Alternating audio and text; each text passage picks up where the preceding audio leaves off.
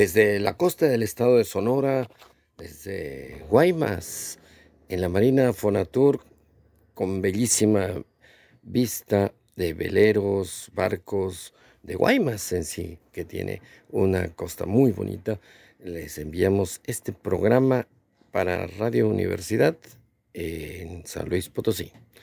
Eh, queremos transmitirles que la costa mexicana, tan extensa, tan diversa, es rica en aves, mamíferos marinos, peces. Pues de eso vamos a platicar porque a veces no los conocemos bien.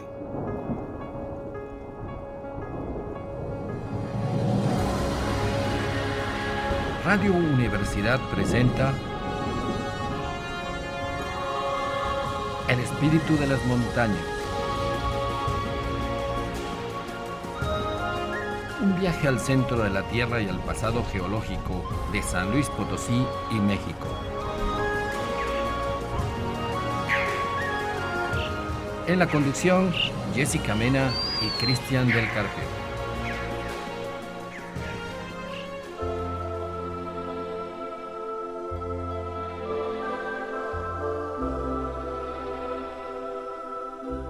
Muy buenas tardes queridos amigos, eh, con mucho gusto. Seguimos aquí transmitiendo desde la costa de Sonora en el Mar de Cortés su programa El Espíritu de las Montañas como todos los domingos a las 6 de la tarde, eh, llevándoles este programa de divulgación científica donde queremos mostrarles la verdadera esencia de nuestro patrimonio, nuestro patrimonio geológico, geográfico, faunístico, ecológico del que a veces nos hemos separado tanto y que pues, nos enamoramos de la tecnología, de la, urbanización, del cemento, del asfalto y dejamos pasar eso que nos pertenece y se está destruyendo y dejamos que se destruya cada día más. Ah, ya saben, nos encuentra en Spotify como eh, El Espíritu de las Montañas, en el podcast igualmente de Radio Universidad y la página de Facebook. Y con nosotros, como siempre, Jessica Mena, divulgadora de astronomía, eh, también con el programa de Cosmos y Bitácora de las Estrellas, pero ahora es tripulante, está manejando un velero, un velero de 34 pies, un Catalina, ya les platicaremos en otro programa este, esta embarcación de qué se trata, es increíble. Eh, tripular, poder manejar un velero en este mar tan hermoso, este acuario del mundo, como han dicho los expertos, que es nuestro mar de Cortés y a veces ni lo pelamos. De eso, por eso les queremos transmitir esos sentimientos. Jessica, ¿cómo te va? Que espero que mejor que a mí con mi Con, tu voz que no puedes hablar.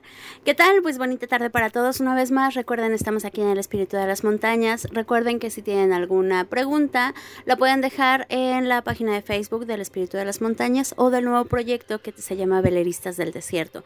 Y pues como cada semana, como dices, Cristian, estamos aquí ahorita en esta temporada que tenemos acá en el Mar de Cortés, donde estamos conociendo a un montón de gente, eh, viviendo nuevas experiencias y tratando de abordar temas diferentes de los que eh, usualmente trabajamos en San Luis, ¿no? Que es el mar, la biología, los ecosistemas de esta zona y pues obviamente muchísimos temas más que están inmersos en esta etapa de veleristas y veleristas del desierto.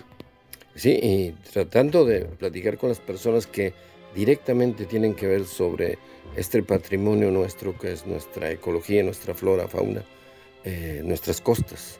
Que vayan si tienen un trabajo difícil porque pues todo lo que implica eso de tratar de cuidar a nuestros animalitos, a nuestra riqueza eh, ecológica. De cambiar un poco el chip de la gente, de saber que desde nuestras trincheras, desde cada uno, desde nuestros lugares de trabajo, de estudio, estamos tratando de ver otros panoramas, de trabajar otra ideología para todo México que se haga un poquito más responsable del entorno en el que vivimos y que tanto nos sirve a nosotros mismos. Sí, para eh, hablar de esto, entrevistamos el día de hoy a dos personas, eh, como decimos, eh, de, a cargo de proteger el ambiente de Guaymas, de la costa de Guaymas y de Guaymas en sí, tenemos a, Víctor Manuel Manrique Soto, subdirector de la dependencia de Ecología y Medio Ambiente, igual de esa misma dependencia, el biólogo Francisco Escobedo de la Universidad de Sonora. Víctor Manuel, muchas gracias por haber aceptado la invitación. Qué bueno que estés aquí en este velerito que trata de eh, ser pues una ayudar en esto de la conservación de nuestra riqueza eh, marina. No, pues eh, de antemano muchas gracias por esta invitación que nos hacen y sobre todo la importancia de esta pues actividad, esta función que ustedes están desempeñando en lo que pues viene siendo la protección del entorno del hábitat en el que pues nosotros vivimos y sobre todo el ver y preocuparse, que eso es muy importante, eh, por eh, el entorno en donde viven pues eh, tanto la ah, flora como la fauna en la que nosotros pues a la que nosotros pertenecemos que eso es muy muy importante y hacer sobre todo pues conciencia a través de este programa que ustedes tienen para precisamente la protección de nuestros animales. Igual Francisco Escobedo, otra vez por aquí, qué gusto tenerte con la experiencia que tienes. Él es biólogo de la Universidad de Sonora. Él pues nos va a decir todo lo que la problemática aquí de los, de los animalitos que tanto protegemos. Lo que queremos y no queremos escuchar. no, pues muchas gracias este, de nuevo por la invitación. Yo encantado, ya saben, de estar en su programa, hablando de la conservación, como decía el, subdirector, de los animalitos y de la fauna, flora y fauna que tenemos en nuestro estado, hermoso estado de Sonora y nuestras, nuestras mares, ¿no? Y siempre recordando que un ecosistema saludable es saludable para las personas también, ¿no? Siempre hay que recordar que va de la mano la, la salud de un ecosistema de nuestra propia salud humana, ¿no? Exacto, de todos los recursos que podemos aprovechar de ella y que de cierta forma también tenemos como la obligación de conservarlos y que se eh, redistribuyan de nuevo, ¿no? Sí, así es, este, hay que ser conscientes y este, cuidar nuestra fauna y nuestra flora, que es lo más importante y lo más bello también, ¿no? Hablando de belleza que tenemos, este, la naturaleza. Exacto. Y pues bueno, para entrar en los temas, tenemos, ahorita estábamos eh, antes del programa haciendo como una pequeña lista y salieron un montón de temas que a ver si nos da para todo, pero eh, dentro de, todos estos temas, em, si empezamos a hablar de que tenemos esta responsabilidad, de que tenemos esta, ah, digamos, este reto de proteger el ambiente en el que estamos, dentro de todos estos retos, en cuanto a lo administrativo, ¿Cómo lo hacemos? ¿A, qué nos enfrentamos? Este, pues en cuanto a lo administrativo, tenemos que nosotros como dependencia tenemos jurisdicción. Tenemos hay diferentes jurisdicciones, ¿no? Nosotros como ayuntamiento tenemos la jurisdicción municipal que nos encargamos de simplemente la zona territorial terrestre de que abarca Guaymas en este caso, ¿no? Este, pero por ejemplo, si ya entramos en temas de protección del mar, este, de las costas, etcétera, ya entramos en una jurisdicción federal este, a una administración federal, ¿no? Este, si tenemos un problema con una, una playa o este, animales marinos, es totalmente federal. Pues nosotros lo único que podemos hacer como municipio de Guaymas, en cualquier otro municipio, lo único que pueden hacer en cuanto a situaciones federales es observar y denunciar. Tenemos esa responsabilidad también. No es que estamos deslindados, no es que vemos un problema y no me corresponde, no voy a hacer nada. Exacto, pensar que alguien más lo va a hacer, eso es como uno de los cánceres que tenemos en la sociedad. Sí, es un cáncer exactamente y entramos en una negligencia también, ¿no? Porque tenemos que saber que sí tenemos una responsabilidad, que es la de denunciar y la de turnar a las dependencias correspondientes, ¿no? En este caso Semarnat y Profepa en sus respectivos este, ámbitos, ¿no? O en otra dependencia federal. Sí, muy importante eso que comenta Francisco. Es, eh, como dicen, tal culpable quien mata la vaca como quien le agarra la pata. Es, querido oyente, no es que eh, usted debe pensar que siempre va a haber una institución o alguien que pueda hacer eso, no. La idea es denunciar, turnar, como bien dices eh, esa palabra, a, a, la dependencia que, sea la, que tenga la jurisdicción y, seguir el trámite de este proceso. Porque si no, nos vamos a quedar sin nuestro patrimonio. No solamente muere el animalito, simplemente desaparece una especie y ya sus hijos o nietos pues van a preguntarse qué hacía qué hacían mis papás mientras estaba pasando esto esto en nuestro querido país. Solo pensar que la selección de fútbol gane algo, no. no va a ganar. sino, pues que no desaparezca nuestra riqueza faunística y de flora tampoco. Así es, y bueno, pensar en, esto que dices, ¿no? Porque ah, finalmente las instituciones no son omnipresentes, entonces necesitan de la denuncia ciudadana para poder hacer su trabajo, ¿no? Así es, ¿verdad? Esto es muy importante, eh, eh, el involucrarnos todos. Ahorita es muy importante lo que comentaba Francisco también eh, en lo referente a la responsabilidad. Aquí la responsabilidad es de todos, aunque sí nosotros dentro de nuestra jurisdicción, como ya bien lo comentaba, pues tenemos nuestras limitantes. Pero sí es muy importante el tener ese, ese sentido de pertenencia, de ver lo, lo, de nosotros, de preocuparnos por eso y también el darle continuidad, darle seguimiento, ¿verdad? Si nosotros vemos ya, eh, ahorita que veíamos la, situación del mar, si vemos algún animal que, pues, que ya, eh, que falleció en la orilla de la playa, todo eso, bueno, turnarlo a la instancia correspondiente, pero también nosotros estar al pendiente de que se le dé seguimiento, ¿no? Y buscar la causa raíz de el por qué falleció, en este caso, pues alguna, algún pez o alguna, algún animal. ¿sí? Hemos visto que también se llegan a dar como algunos varamientos de especies, ¿no? Esto también se puede estudiar, les puede servir. Algunas especies vienen vivas y se hacen como programas de rescate para regresarlos al mar y todo. Sí, de hecho, este sí se lleva a cabo eso, ¿no? Nosotros tenemos esa responsabilidad de no es nuestra jurisdicción como hablábamos, pero sí estar presentes, ver que se hagan bien las cosas y asegurarnos de que se hagan las cosas.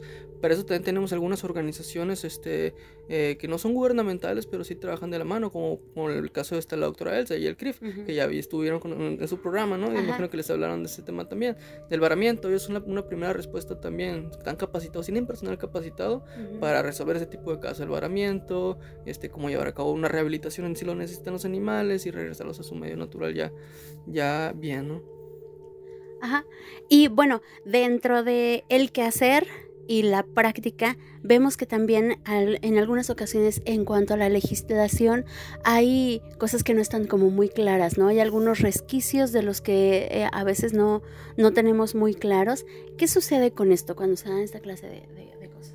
Bueno, sí, pues, es muy importante ese punto eh, eh, que manejas por el hecho de que sí, de repente hay ciertas limitantes eh, al existir eh, algunas lagunas en la legislación. Entonces aquí lo, lo, importante en lo que se está trabajando también eh, por el lado de aquí del área de ecología, en caso aquí en el municipio, es de actualizar, actualizar nuestros reglamentos y precisamente hacer énfasis en la penalización que en determinado momento se tiene que dar a las gentes que incurran eh, pues eh, eh, en maltrato animal o que en contaminación, todo lo que pues nos afecte, sobre todo ya sea la fauna o la flora, pues que sean acciones un poco más agresivas, por decirle en cierta forma, para que de esa manera pues hagamos conciencia y, cumplamos, porque las lagunas eh, que existen en la ley de repente pues son aprovechadas y por ahí es en donde pues eh, entra la impunidad en, cierta forma para poder eh, actuar y tomar las medidas pues adecuadas para solucionar este tipo de problemática. Sí, actualmente qué bueno que en México se está viendo esta toma de conciencia de muchas, de muchas personas, ¿no? Y que sí, efectivamente, eh, se preocupan por los animales, se preocupan por nuestra flora incluso. Hay gente que eh, se enoja mucho si hay una poda en un árbol que, la que los destruya. Qué bueno que ocurre eso. Y se entristecen muchísimo cuando matan algún animalito. Eh, qué bueno que hay esa sensibilidad. De eso nos hace mucha falta en México tener un poquito de sensibilidad, de compasión y tenemos todos derecho a sentirlo. Eh, yo quiero enfatizar eso, que si uno siente algo por alguna especie, por algún individuo de cualquier animal, eh, pues tiene todo el derecho de caerle bien. Si uno quiere darles de comer a las palomas, pues qué bueno. Eh, gente famosa, Arthur Rubinstein, él decía que antes de los conciertos se iba en Europa, que hay cantidad de palomas, eh, a darles de comer, el pianista famoso. y no podía dar un concierto sin antes haber dado eh, alimento a las palomas porque es sumamente relajante. Recordemos que en San Luis es eh, el lugar donde ocurrió lo del Señor de las Palomas, por eso en la Plaza de Armas de San Luis hay una estatua en conmemoración de este señor que amaba las, las palomitas y que les llevaba todos los días pues tortillas eh, del día anterior, pan igual, iba a las, las tortillerías y las sobras las, se las regalaban y pues hacía felices a las palomitas. Y recordemos que las palomas pues son eh, personajes absolutos de nuestra de nuestra religión. Sí, de la cultura y de la religión. Las palomas han venido a salvar a cada rato a la especie humana. Es curioso, ¿no? Entonces es, es chistoso como a pesar de que están en tantas leyendas que Noé que manda la paloma y si no hubiera encontrado la paloma a tierra y regresado con una ramita en el piquito, pues no hubiéramos no hubiera sabido dónde atracar ese el, arca, ese gran barco. Que ahí hay un problema porque no subieron a los dinosaurios al arca, pero bueno, ese es otro tema. Ese es otro tema de evolución, pero y así, ¿no? Cómo, cómo este animalito a veces es tan mal entendido y si vamos al punto de vista utilitario, las palomas se comen hasta el último pedacito de lo que nosotros los mexicanos tan antojadizos que somos, eh, tiramos pedacitos de tortilla de los tacos, de todos los antojitos que nos echamos. Y si no lo comieran las palomas, en la noche saldrían las ratas, habría muchas ratas que sí se lo comerían. Y habría buffet para ellas. Y sí, entonces las palomas en cierto modo les quitan de comida, la comida a las ratas. Eh, eh, eso es lo que se quería comentar. dentro de todas estas especies, bueno, aquí estamos en un lugar completamente diferente a donde nosotros estamos acostumbrados. San Luis Potosí también tiene una parte, una zona semidesértica, pero lo decíamos en algún momento en el programa anterior, el desierto no es desierto, al contrario, está lleno de vida. Dentro de todas estas especies de la región, ¿cuáles eh, son algunas de las que nos puedas platicar? Sí, pues en cuanto a especies este, mm, de la región nativas, ¿no? Especies nativas de la región, este, tenemos especies muy bonitas como los zorros, zorrillos, coyotes, este, cuatís, eh, zarigüeyas, etcétera, ¿no? Muchas especies muy, que, que, les encontramos en el desierto, ¿no? Está lleno de vida en el desierto. Este, dentro de esas especies que características que identifican a un estado puede ser, tenemos por ejemplo también al jaguar, ¿no? Este el jaguar está presente en Órale, ¿quién lo diría que en, esta zona hay jaguar? Ajá, si pasa por ciertos corredores, corredores biológicos que le llaman, este en la Sierra del Aguaje también entra uno de los corredores del jaguar, este puede llegar al presencia también incluso aquí cerca de, de Guaymas y cerca no en la costa, pero sí dentro del territorio, ¿no? Sí, claro, no cerca de las ciudades, pero sí en las zonas. a las zonas de las sierreñas, ¿no? Y este, eh, hablando de, estas especies características, este, tenemos otras especies, este, como ya marinas, ¿no? Como la vaquita marina y la totuaba, ¿no? Que es el tema que queríamos introducir. Ajá. Sí, eso era precisamente, nos preguntan mucho, ¿qué onda con la vaquita marina? ¿Qué es en principio?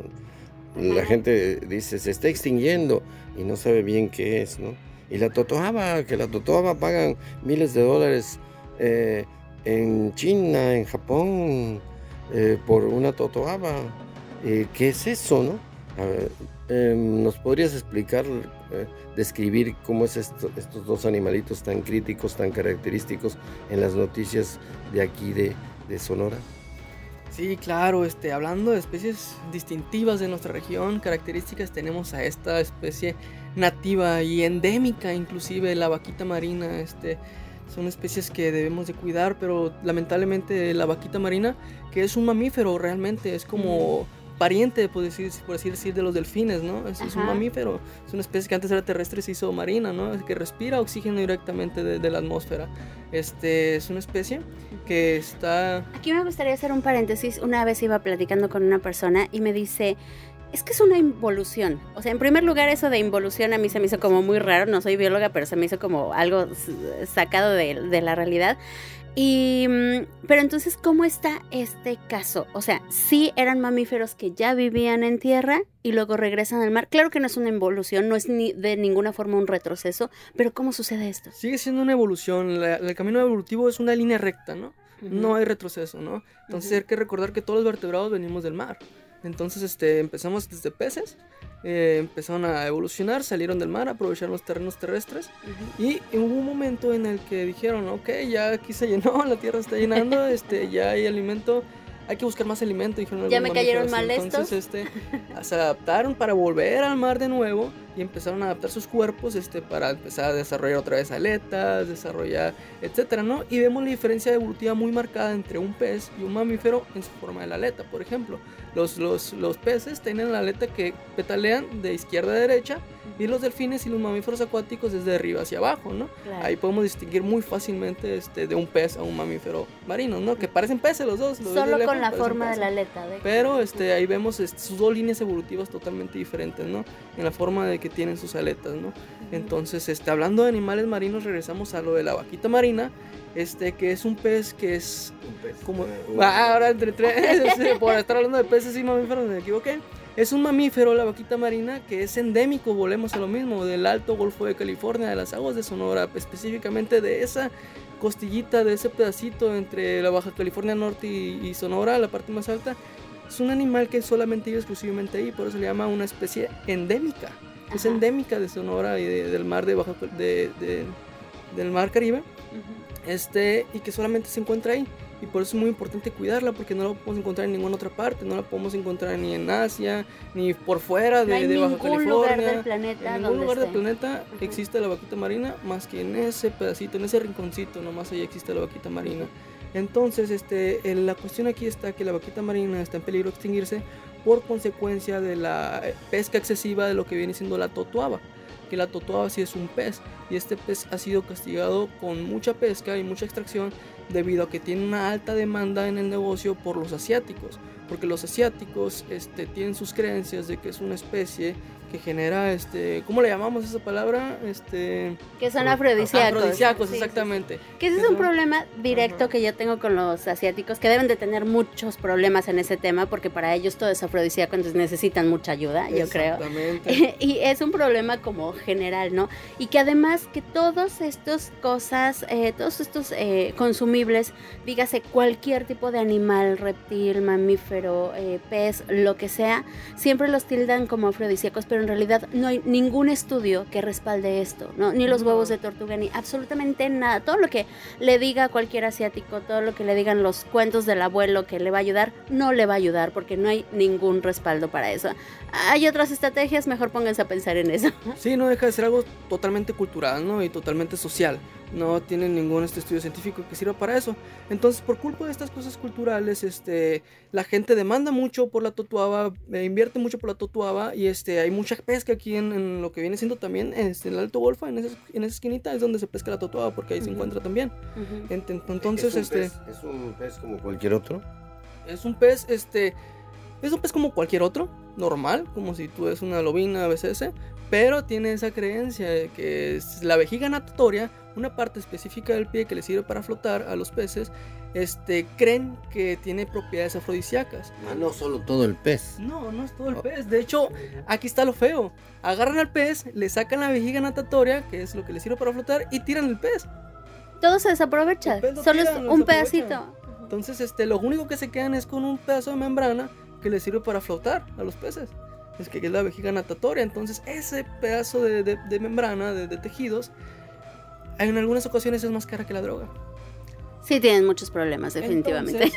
si, un narcotraficante, si un narcotraficante ve que un pedazo de carne es más cara que una pastilla, una droga, y ve que lo puede vender mejor, que gana más y que es más fácil venderlo porque es, carne, es más seguro. Entonces, ¿qué dicen los, los narcotraficantes? Ok, mejor dejo las drogas y me dedico a vender vejigas natatorias.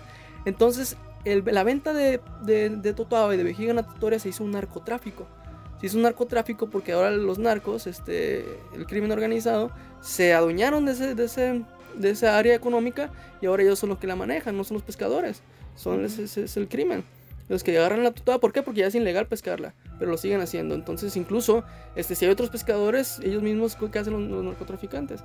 Desplazan a sus competencias, ¿no? Incluso este, llegan a matar a gente que, que la competencia las matan, este, parqueos, se quieren adueñar de todo el terreno. ¿Por qué? Porque hay negocio, hay dinero, ¿no? Es un narcotráfico totalmente. Por eso es que el mismo narcotráfico invierte mucho dinero en la pesca de estos animales y los pesca masivamente a los totuabas. Por eso es que también ya están protegidos, están en peligro de extinción también. No se respetan sus vedas. Entonces aquí está lo curioso y la relación con la vaquita marina. A la hora de que los, este, estos pescadores este, dentro del crimen quieren agarrar a la, totuaba con, con redes, que le, que le, llaman estas redes que avientan este, tarrayas, con tarrayas grandes, este, eh, dentro de esas redes también va la vaquita marina, accidentalmente. Perfecto. Pues eh, bueno, ahorita continuamos con esto porque ya se puso muy padre el, tema, pero se nos está acabando el tiempo, nos queda un minuto, entonces ahorita regresamos al Espíritu de las Montañas. Recuerden que estamos aquí por Radio Universidad 88.5 FM y que nos pueden encontrar en las eh, redes sociales, sobre todo en Facebook, ahí pueden dejar sus mensajes. Y dejen todas las preguntas, ya ven que los invitados que tenemos nos hablan de un montón de temas, que se nos pasa el tiempo, ni siquiera nos damos cuenta, que son muy interesantes, aprovechenlo y regresamos entonces en un minuto en el Espíritu de las Montañas, recuerden cada domingo a las 18 horas por Radio Universidad, también en Matehuala en el 91.9 de FM. Nos vemos en 5 minutos.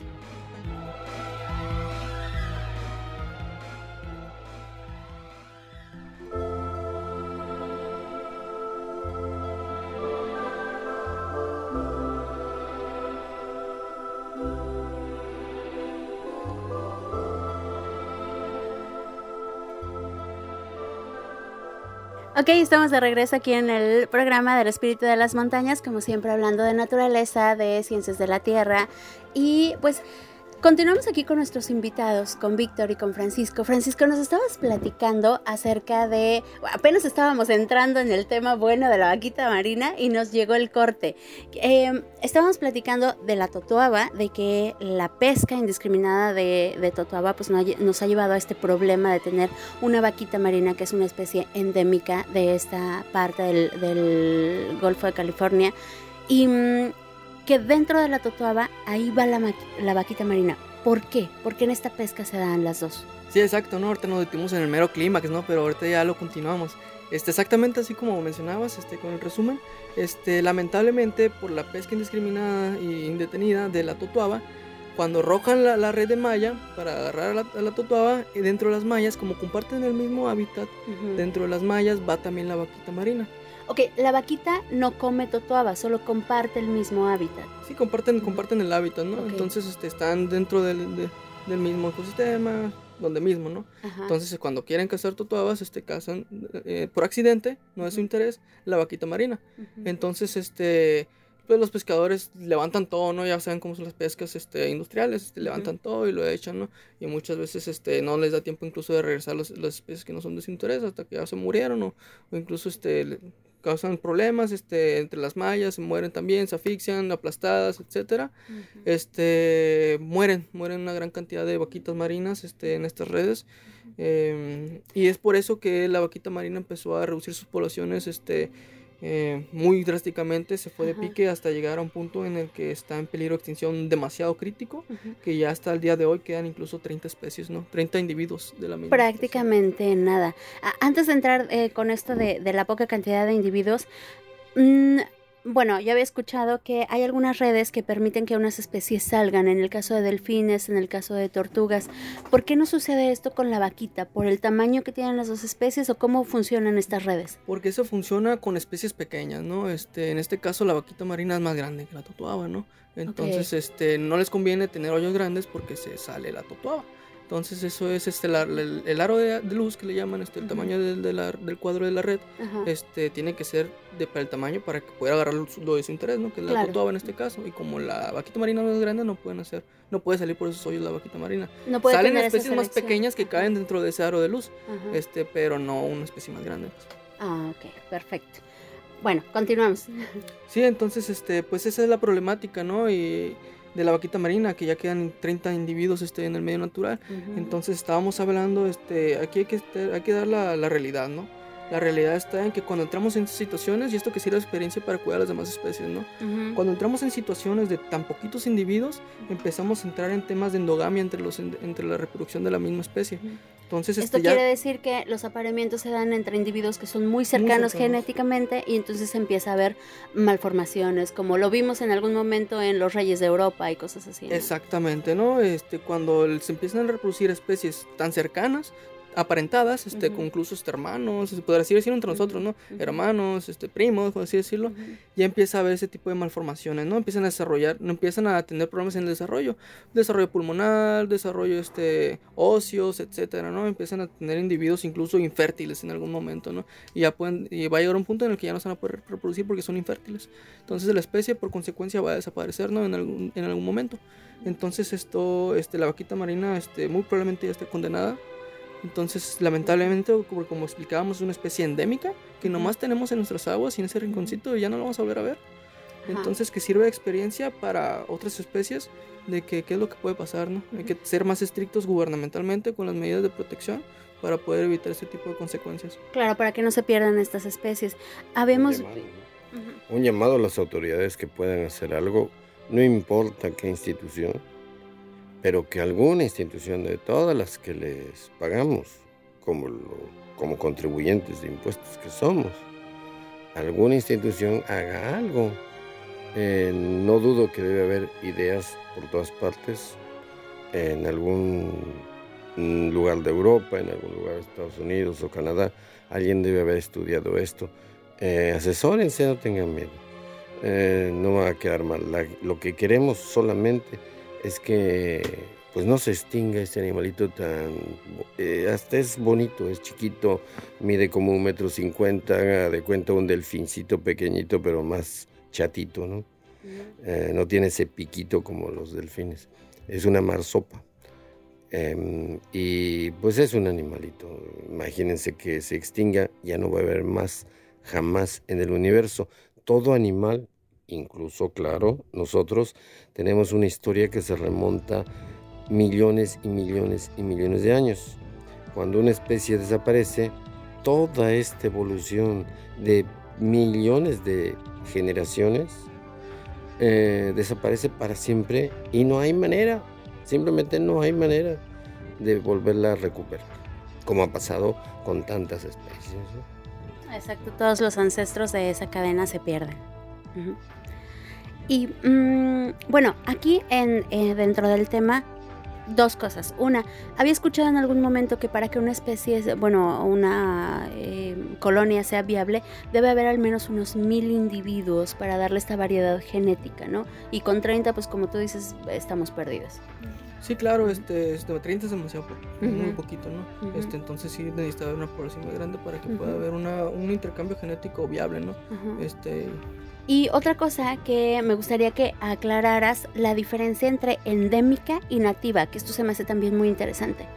Sí, son dos conceptos este, muy importantes para entender este, la importancia de nuestra fauna que tenemos en nuestras regiones, porque una especie endémica es una especie que solamente encontramos en, nuestro, en nuestra región, ¿no? ya, sea, ya sea a nivel este, municipal, estatal o federal, ¿no? dependiendo de la región. Por ejemplo, este, eh, hay especies como la vaquita marina, como lo explicaba, que nada más se encuentra en ese pedacito, en ese rinconcito. Es una especie endémica del Alto Golfo de California. No la encontramos en ningún otro mar. Este, pero es que si la perdemos, ya el planeta se va a quedar completamente sin vaquita. Pero por ejemplo, si hablamos este de, por ejemplo de ballenas, este la mayoría de las ballenas este recorren este desde desde eh, Canadá hasta hasta el sur, ¿no? Hasta la zona ecuatoriana, este, entonces se, se distribuyen en amplia en una amplia gama, ¿no? Entonces podríamos decir que eh, algunas especies que por ejemplo que nomás se distribuyen por ejemplo de Canadá a Ecuador son eh, por ejemplo este nativas de, de, de las aguas de aquí de, de, aquí del Caribe este pero este son mm, de, del mar de Cortés. sí del mar de Cortés nacen, este, nacen en las lagunas del mar del Pacífico de Baja California y son, son mexicanas por nacimiento pero no son endémicas solamente de aquí, pues viajan con las mamás hasta, se regresan a Alaska en esta época para consumir la gran floración de plancton que está en estas fechas, en, todos los veranos, porque el verano, pues ya usted sabe, en esas latitudes pues dura muchísimo tiempo, entonces imagínense todo el fitoplancton que después va a haber eh, zooplancton, hay una abundancia de biomasa que las ballenas pues van y lo aprovechan. Y qué bueno, ¿no? Y después regresan en diciembre o enero. Sí, son especies que, que tienen amplia, amplia distribución, ¿no? Que se le llamaban amplia distribución. Y tenemos especies que solamente tienen una pequeña distribución, ¿no? Como en el caso de la vaquita marina, ¿no? Entonces, esta es, una, es endémica, la vaquita marina, y las ballenas pueden ser nativas de aquí, de estas aguas. Porque se encuentran aquí, pero también en otros lugares. ¿Habría algún responsable, alguna institución en la cual um, jalarle las orejas o decir que mandarles una carta o algo de responsable? Federal, me imagino, de la vaquita marina. Sí, este, recordando que los responsables de, las áreas de, especies protegidas por la norma este, 059 Semarnat 2010, que es la que manejamos aquí, que, entran especies protegidas de, México, este, el responsable directo es Profepa en cuanto a sanciones. Pero recordemos que siempre arriba de Profepa está Semarnat. Entonces el encargado directo es Semarnat eh, con su respectiva dependencia de Profepa, ¿no? que es el área más este, objetiva. Entonces esas son las áreas correspondientes. Sí, es muy importante esto, no solamente por, por el valor como especie, sino porque pone en evidencia cómo funciona el sistema eh, eh, de sanciones y de vigilancia de la riqueza de México. Eh, cuando hay cualquier cosa, la demagogia puede, puede decir lo que sea, pero en el caso de, de la naturaleza, o están los animales o no están. O están las plantas o no están. Ya ahí no hay nada. Esa es la evidencia más clara, ¿no? Sí, es, es, es, la evidencia de que una institución funciona o no. no eh, una institución no puede hacer trampa. Eh, puede, una institución en otros ámbitos sí, ¿no? Ahí sale un, el encargado, el secretario hablando. Como que hicieron un puente, como que no. Sí, que, que mil cosas, ¿no? Ya sabemos, para qué repetirlo. Pero con la naturaleza no se puede mentir, porque si, el, si no están las especies, si desaparecen las especies, pues por más fotos y programas y noticieros que nos echen, pues no están y se acabaron. Entonces yo creo que esa es una muy buena manera de medir eh, las funciones de cualquier institución, a la cual, vuelvo a decir, son responsables y nosotros financiamos su existencia para que cuiden nuestro patrimonio. Esperamos lo mejor. Obviamente este programa lo que quiere es una crítica de lo más constructiva. Solo nos interesa eh, los animalitos. Para nada el partido político, para nada ninguna elección, ni menos algún, algún eh, personaje líder o no sé qué, ¿no? Siempre hablan de elecciones. No, no, nosotros no solo nos interesan los animalitos que además es algo que se puede eh, sondear muy fácilmente cambiando todas estas estrategias que decíamos, ¿no? Víctor, nos comentabas de esto, de que yo creo que a todos nos ha pasado ese tema de que nos platican lo que hablábamos hace rato, de que si algún eh, animal es afrodisíaco, ¿no? Y son estrategias de pensamiento que han ido cambiando, que con estas generaciones hemos visto que, que se modifica esta estrategia, ¿no?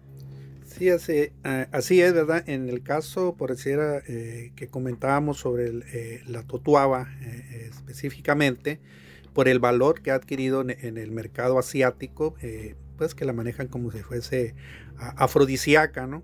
Que pues realmente pues son tabúes, son culturas que existen hoy en día, ¿no? Entonces aquí pues eh, la totuaba en sí, que es eh, pariente por ahí de la curvina también, que se nos da mucho por acá, por esta zona, pues es un alimento rico en, omega 3, ¿no? Y en otras, eh, pues como, alimentación, así es, ¿verdad? Pero de que sea afrodisíaco, pues ahí creo que está mucho eh, pues que no está comprobado en ningún momento, ¿verdad? Entonces aquí eh, eh, son tabúes porque nosotros teníamos en, el caso de la, de la caguama o la tortuga marina que se consumía mucho aquí en el puerto o a nivel, o a nivel México, y también de igual forma, ¿no? Pues se le atribuye, aún todavía quedan eh, gente por ahí que se le atribuye que tiene poderes afrodisíacos, lo mismo que el huevo de la, eh, de la tortuga, de la caguama que manejamos aquí nosotros, pero pues realmente lo que pasa cuando uno consume el huevo, pues lo que de repente es pues, como me dio power, ¿no? Poder o fortaleza eh, el consumir cuatro o cinco huevos de un solo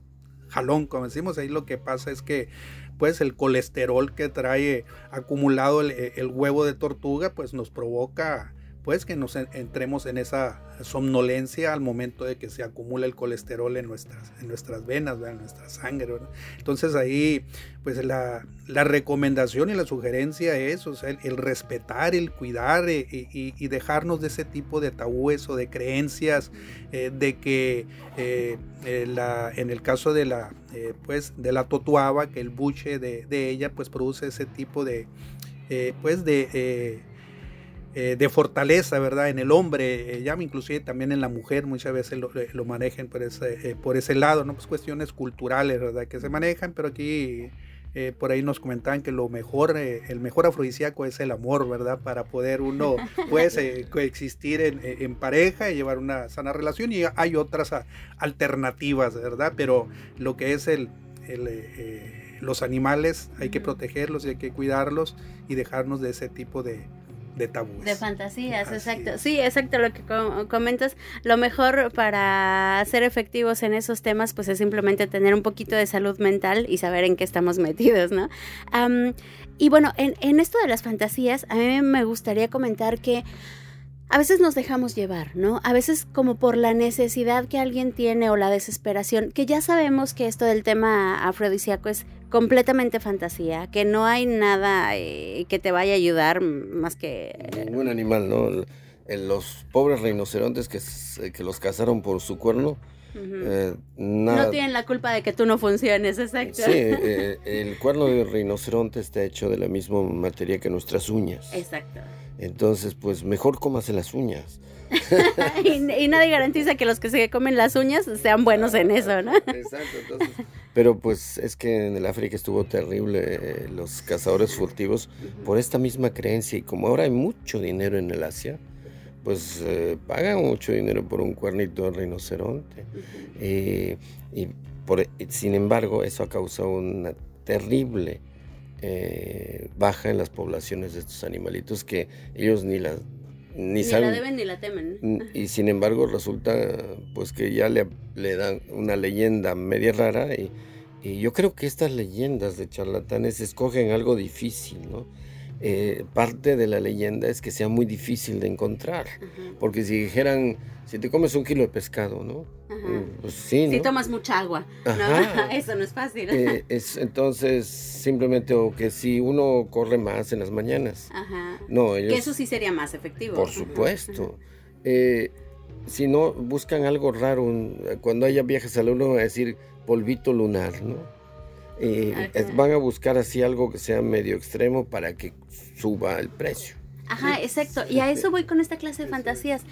Se aprovechan de la necesidad de la gente, de la necesidad incluso en cuestiones médicas, a muchas personas que tienen cáncer, que tienen algunas enfermedades que son ya más agresivas, les prometen el sol, la luna y las estrellas si se comen tal o cual cosa, que claro que se las venden carísima. A lo largo de la historia hemos visto que ha habido hasta pastillitas anticometa, que los cometas no tienen nada que ver con la gente, pero en algún momento cuando iba a pasar el cometa Halley, le vendían pastillas a, a la gente para que no le causara ningún efecto que no tiene ninguna relación. Entonces se aprovechan de las creencias y de la ignorancia de la gente, que finalmente todos somos ignorantes, no todos somos médicos, no, no todos somos especialistas en algún área. Entonces en algún momento vamos a tener una necesidad de curarnos a nosotros mismos o a un familiar y entonces vamos a entrar en desesperación. Aquí es en donde yo a mí me gustaría ser muy muy clara y hacerle mucho énfasis a la gente. Por muy desesperados que estemos, no podemos fiarnos de esta clase de charlatanes. Siempre buscar, si yo no sé, busco el teléfono del que sí sabe y entonces a esa persona que realmente es especialista le pregunto para no caer en esta clase de actividades.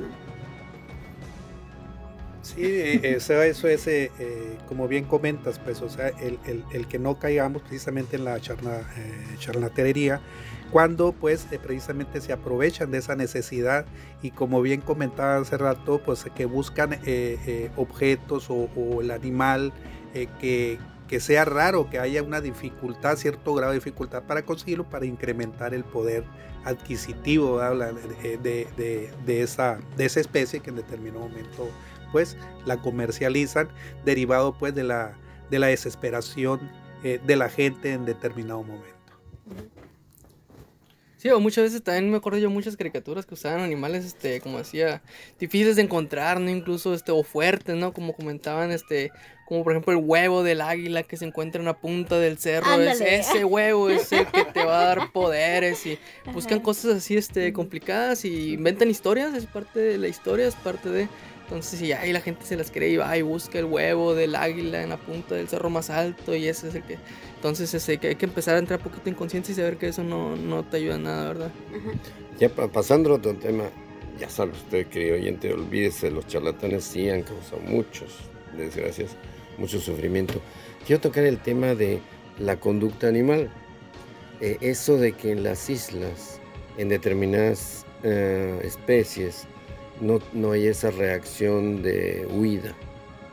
Y entonces hay una isla donde por igual que siempre nos vamos a tiempo atrás, por millones de años, por eh, muchísimas generaciones, ha habido eh, anidación de determinada ave. Y el ave pues busca donde anidar y a gusto. La parejita de, aves pescadoras en una isla se dedican a, a traer pescado a sus polluelos. De repente llega un animal extraño. alguien lleva una rata en el barco, como ocurría antes, o alguien lleva un gato y llega ese animal extraño a la isla y pues se come a todos porque no hay ese reflejo, esa, ese temor de huir, ¿no? Sí, claro, este, hay que recordar que una isla este, un ecosistema es muy concreto, ¿no? Es muy pequeño y como comentaba, este, están acostumbrados a los depredadores que ya tienen. No están acostumbrados a un depredador extraño. Incluso en caso de estas, estas aves que llegan a islas, muchas veces hasta ni depredador tienen ahí, ¿no? Muchos de esos depredadores están en otros lugares, ¿no? Por eso llegan a anidar ahí, porque es un lugar seguro. Por eso llegan. Hay, aves que, que, coexisten, que viven aquí en la costa, pero cuando se quieren reproducir se van a las islas y ahí ponen sus nidos. ¿Por qué? Porque ahí no hay depredadores. Porque ahí no hay un mamífero depredador como un gato, como un coyote, como un este, no sé, lo X. Serpientes. Este, puede haber algunas serpientes, pero este, pues ya ese, ese depredador selectivo que tienen y que están acostumbrados a él, ¿no? Este, pero no tiene otro depredador este más grande, pues no están acostumbrados a algo así. Entonces, si tú de la nada, de un día para otro, le metes un gato, por ejemplo, un depredador este mamífero que está acostumbrado a ser voraz, este, alimentarse diario, diario, porque una serpiente se alimenta una vez cada semana, cada un mes, cada, etcétera, ¿no? Es, su, alimentación. Entonces, este, si le metes un depredador que consume carne, de un kilo, dos kilos de carne diarios, este, te metes en un problema ya, porque este gato va a ver que hay alimento ahí disponible en el suelo, es como si le pones un plato unido con, con, polluelos, y se sirve y empieza a comer, come polluelos, etcétera. Entonces este, las aves se asustan y no saben cómo reaccionar a ese depredador, no tienen un mecanismo de defensa ante ese depredador porque no están acostumbrados. En la evolución, este, todas las presas se adaptan a sus depredadores y tienen sus mecanismos de defensa. Pero para crear esa, esa defensa ocupan miles de años, millones de años de evolución para poder crear una defensa y acostumbrarse a sus depredadores, ¿no? Entonces, si tú de un día para otro le metes un depredador, no está, no está apto para defenderse. Entonces, las, las crías y la, las siguientes generaciones de estas aves de las islas empieza a irse en picada cuando entra un animal exótico, ¿no? A, invadirlas. Entonces, este, de ahí la importancia de cuidar nuestras islas, ¿no? De cuidar, este, todos los que se, todos los que trabajan con islas, cuidar que no llevar animales exóticos como rat, tener bien, bien estériles sus barcos, ¿no? En cuanto a no tener rata, no llevar gatos, hay que ser conscientes de los problemas que podemos ocasionar con nuestra fauna, ¿no? Un solo gato puede acabar con la, población de un ave en una isla. Lo curioso aquí es que en la, mayoría de los casos no es un solo gato, son varios. ¿Por qué? Porque los gatos se adaptan, los gatos se adaptan increíblemente a los ecosistemas. Entonces tú llevas dos gatos y ya tienes un problema, dos, tres gatos este, y se empiezan a reproducir y ya tienes un problema con gatos en una isla, ¿no? Hay islas que tienen muchísimos gatos y que se contratan biólogos este, para controlarlos, para este, a capturarlos y llevárselos, ¿no? este, en, el mejor caso, ¿no? Este, ¿Por qué? Porque es tan grande el problema que estamos perdiendo especies, ¿no? Y volvemos a lo mismo, de que la gente no se hace responsable, no esteriliza como siempre, y pues... Que no debes de llevar un gato a una isla. Exacto, además. por eso es que en muchas islas para visitarlas tienes que sacar un permiso especial, no cualquiera puede llegar. De hecho, hay que recordar que todas las islas del, del, Golfo son patrimonio de la humanidad son áreas protegidas, todas, todas, todas, todas, todas. Tú no puedes llegar y embarcarte en una isla ni acercarte. Para eso tienes que tener primero un permiso de, de Profepa, ¿no? Este, de la, de CONAM, perdón, de CONAM. Es el permiso y no es que haya extraterrestres ni, no, no, no, ni nada, es simple y sencillamente es, cuidar el ecosistema. Simplemente es cuidar el ecosistema. ¿Por qué? Porque muchas veces, aunque tú no lleves un animalito como un rato o un gato, tú con solo acercarte ya estás espantando a esas aves que están anidando. Ellos no están acostumbrados a tener depredadores cerca, se asustan y se van. Y muchos o puedes llevar enfermedades. En, algunos casos, pero lo más que más impacta es el caso de que si tú te acercas a una isla, el ave se asusta y se va. Y, se, abandona su nido muchas veces, no regresa por sus huevos y los, los polluelos nacen o no nacen porque no les dan el calor o si nacen no tienen madre que los alimenten y mueren porque se asustan y se mudan de isla, se mudan y ese es el problema que se, acercan con mucho sonido, mucho ruido los yates, etcétera y espantan a estas especies este que abandonan sus, nidos, sus crías y es el problema, ¿no? Ese del turismo. Bueno, pues eh, nos quedan dos minutos para cerrar el programa. Otra vez se nos pasó rapidísimo el tiempo y me gustaría darles las gracias por haber participado en este programa y que además nos digan eh, algún mensaje para la gente, qué tiene que hacer la gente para acercarse con ustedes, para denunciar eh, alguna de estas propuestas, alguno de este maltrato animal, eh, cómo nos podemos acercar. Sí, eh, pues nosotros ahí están nuestras oficinas y están estamos a puertas abiertas para atender cualquier denuncia ciudadana, es la responsabilidad y la función que tenemos nosotros. Y sí, eh, eh, muy importante es que generemos un compromiso para proteger nuestro, nuestro entorno, nuestro hábitat, el, el generar esa conciencia, como decía hace rato, ese sentido de pertenencia, porque es muy importante ahorita el ponernos a pensar, ahorita ya no en qué, qué planeta le vamos a dejar a nuestros, hijos, sino qué hijos le vamos a heredar a este planeta. Así que eso es muy importante. Entonces sí creo que el mensaje es el responsabilizarnos todos de la importancia de estar en este planeta. Exacto, eso me encantó. Excelente, muy bonitas palabras. La verdad es que en mi parte yo pues este agradecido y este, aquí compartiendo conocimiento. Este, y lo mismo, hay que cuidar nuestra naturaleza y nuestra fauna, que es lo más bonito que tenemos, ¿no? Perfecto, pues les recordamos que este fue el espíritu de las montañas. Eh, una vez más con el CAP, que aquí lo tenemos un poquito malito. Sí, por la voz, eh, pues ahora sí que me las tomé muy frías. No, no, no es cierto, simplemente por dormir sin cobija. Ok. Y pues bueno, nos vemos la próxima semana. Recuerden que están las redes sociales, en Facebook la página del Espíritu de las Montañas y este nuevo proyecto que tenemos que es Veleristas del Desierto. Hasta la próxima.